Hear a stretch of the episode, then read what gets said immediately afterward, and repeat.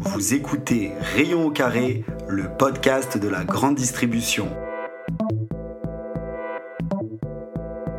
Bienvenue cette semaine dans la 36e semaine de l'actualité de la grande distribution. On va passer au travers des négociations qui avancent par Bercy, le renvoi à l'expéditeur du député Frédéric Descrozailles, Rami a joué carte sur table avec Carrefour, on parlera aussi télévision et une petite actu surprise. Merci d'écouter Rayon au carré, ça commence tout de suite. Chaque semaine, je me mets au défi de vous donner en 10 minutes l'actualité d'un univers qui touche tous les ménages en France. Je veux bien sûr parler de la grande distribution.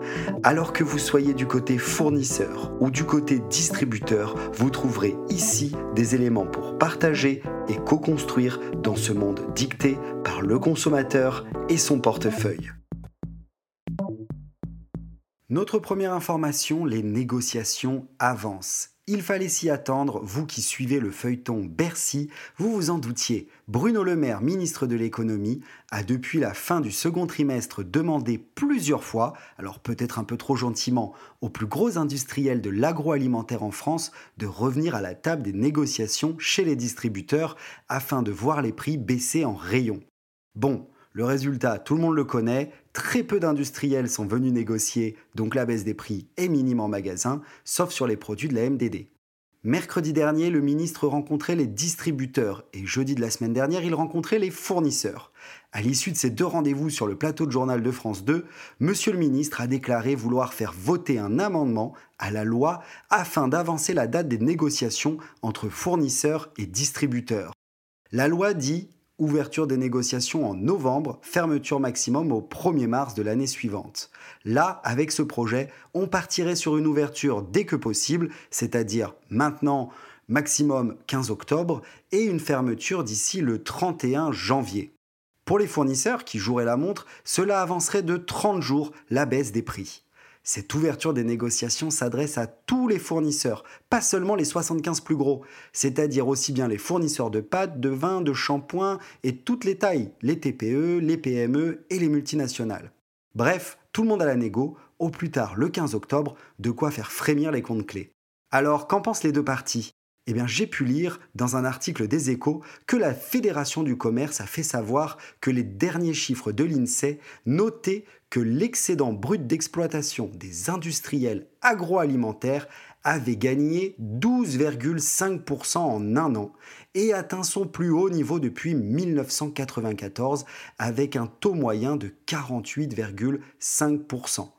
Les industriels avancent de leur côté qu'en raison de l'inflation globale, la situation est contrastée et que nombreux sont ceux qui n'ont pas retrouvé leur niveau de marge de 2019. Le président de l'Association nationale des industries alimentaires, la fameuse ANIA, dit aux échos qu'une fin des négociations au 31 janvier est plutôt envisageable et que cela offrirait 30 jours de baisse de prix en plus aux Français par rapport à la loi qui donne la fin des négociations le 1er mars mais que toutefois, boucler les négos d'ici le 31 décembre, cela ne paraissait pas tenable. Les industriels ont aussi dit pas question de toucher aux lois, qu'il s'agisse d'Egalim ou de la loi des Ces textes sont sécurisants pour l'ensemble des filières, cela en réponse à la lettre faite par Alexandre Bompard, le président de la Fédération du commerce et de la distribution. D'ailleurs, on en parle dans mon second sujet. Donc ce second sujet, c'est le renvoi à l'expéditeur. Frédéric Descrozailles, député de la première circonscription du Val-de-Marne, n'a pas apprécié la lettre ouverte d'Alexandre Bompard, qui est le président du groupe Carrefour, mais aussi président de la Fédération du commerce et de la distribution. Au lieu de laisser M. Bompard sans réponse à son coup de com', enfin sa fameuse lettre ouverte, le député M. Descrozailles a pris lui aussi sa plume pour répondre au PDG de Carrefour avec une certaine pointe d'ironie. Cette lettre, elle est disponible sur le site d'Olivier Dauvert avec un résumé fait sur son site que je vais vous partager ici oralement. Olivier Dauvert souligne que dès les premières lignes, on sent l'ironie. Le député félicite le patron de Carrefour pour ses résultats au premier trimestre avec une vigoureuse croissance de votre chiffre d'affaires et de votre niveau de rentabilité. Aussitôt, Frédéric Descrozailles s'en réjouit. Le rayonnement de la France, fleuron de l'économie, etc. En réalité, pour les mal comprenants, évoquer aussi rapidement les résultats de Carrefour, c'est pointer l'asymétrie dans laquelle Alexandre Bompard se trouve. Son action est-elle dirigée vers les clients ou vers les actionnaires? D'ailleurs, en conclusion du courrier, Descrozailles met la deuxième couche. Je vous souhaite un second semestre aussi profitable que le premier. Tiens, prend sa Bompard. Et entre les deux, le député multiplie les sous-entendus sur les actionnaires, les marges garanties via le dispositif SRP plus 10, les soupçons d'opérations de communication, etc. Vous l'aurez compris, le député ne compte pas se laisser faire et invite aussi M. Bompard à prendre part à ces débats sur la consommation au sein des institutions et des commissions déjà en place. Il y a fort à parier que l'impact de la lettre du député sera moins forte que l'impact de la lettre de M. Bompard. L'un est au service des actionnaires d'un groupe et l'autre est au service de la nation.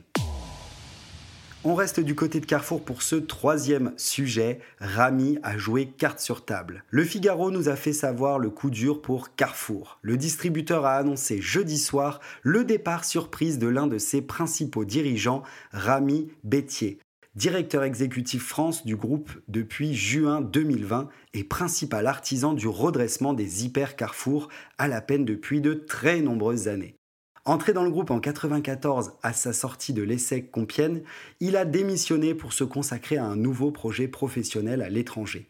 C'est Alexandre de Palmas, directeur exécutif Espagne, qui reprend la direction de la France. Et on lui souhaite une bonne continuation.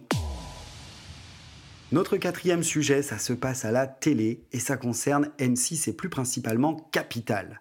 Dimanche 3 septembre, alors que les enfants devaient se coucher tôt pour être en forme pour la rentrée des classes, moi j'ai veillé pour regarder Capital sur M6 qui abordait la grande distribution. Alors je me suis demandé si j'allais y apprendre quelque chose, et eh bien oui. Déjà, sachez que ce reportage a été entièrement consacré à Clermont-Ferrand et plus principalement au centre Leclerc Claire 10. Dans le reportage, vous découvrez les coulisses de l'un des premiers Leclerc de France en chiffre d'affaires et en rentabilité. Si vous n'avez jamais eu l'occasion d'y aller faire des emplettes, vous allez être surpris par la configuration du magasin qui ne possède pas d'allée centrale promo comme on les connaît dans les autres magasins. Il n'y a non plus pas d'affiches, pas de PLV, pas d'ILV et surtout les rayons ont leur facing au carré de l'ouverture à la fermeture du magasin. Je vous avoue, ayant Clermont-Ferrand dans mon périmètre, je savais déjà tout ça.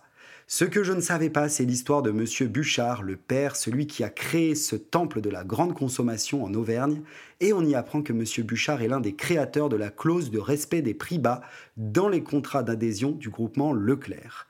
En effet, on y voit dans le reportage un contrat stipulant l'importance d'être toujours moins cher que ses concurrents de la zone de chalandise, sous peine d'être exclu du groupement, et cela depuis plus de 30 ans. Pour ceux qui n'auraient pas vu le reportage, il doit encore être disponible en replay sur M6. Je vous y invite.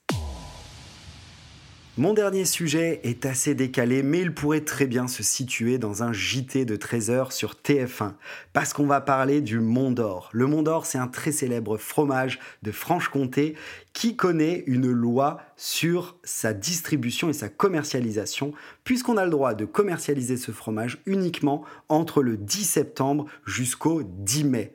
Donc ça veut dire qu'on arrive bientôt à la fin de l'été, qu'on va pouvoir bientôt attaquer le Mont d'Or, la raclette, la morbiflette, et tout ça, bah, ça fait plaisir. Sachez que ce fromage est fabriqué entre le 15 août au 15 mars, et donc a le droit d'être commercialisé du 10 septembre au 10 mai. Je suis sûr que vous ne le saviez pas, moi je l'ai appris cette semaine.